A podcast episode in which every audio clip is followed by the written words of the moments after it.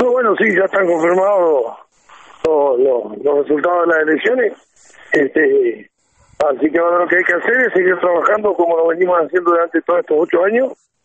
Vamos a tener este, la continuidad de, los mismos proyectos que traíamos, terminar de, este, de, solucionar los problemas que tienen los trabajadores y que venimos teniendo con el tema de San Formello, por ejemplo, las audiencias en, en el juzgado. Y lo otro que vamos a hacer urgente el día miércoles es pedir una reunión con la gente de Osprera para tratar de solucionar el tema de la obra social o ver en qué situaciones o para cuándo podemos llegar a, a tener este, alguna solución del tema prestacional.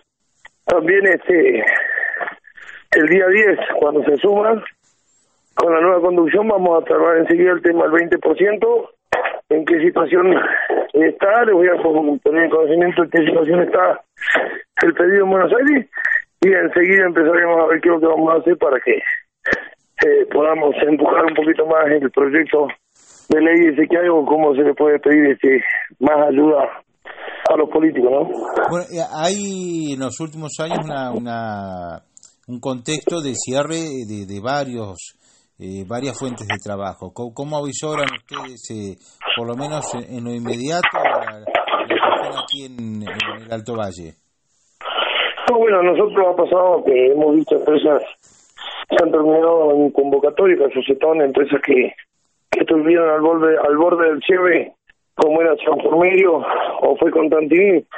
Lo importante es que la actividad nuestra siempre tiene, sí, alguien, alguno que, que viene y compra y se hace cargo de la empresa, sí, una actividad nuestra que la fruticultura que está eh, en constante pedido de obra, de mano de obra calificada, de trabajadores. O sea que si alguno no, para alguno no es rentable, para otro parece que sí, así que eso nos da una alegría a nosotros. No tenemos empresas que hayan cerrado y que hayan desaparecido, o sea, las chacras siguen estando.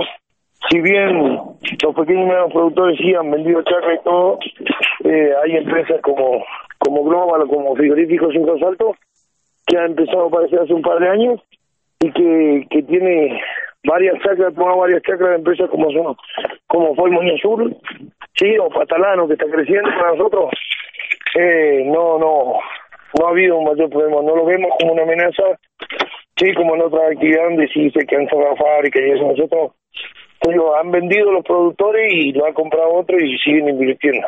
Vos, vos citaba a, Cetone. ¿Cuál es la situación de Cetone Sabe?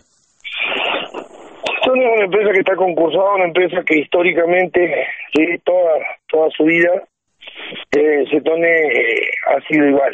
Sí, siempre pagando en cuotas, siempre llorando, siempre diciendo de que no le alcanza, de que no es rentable, que no vende fruta.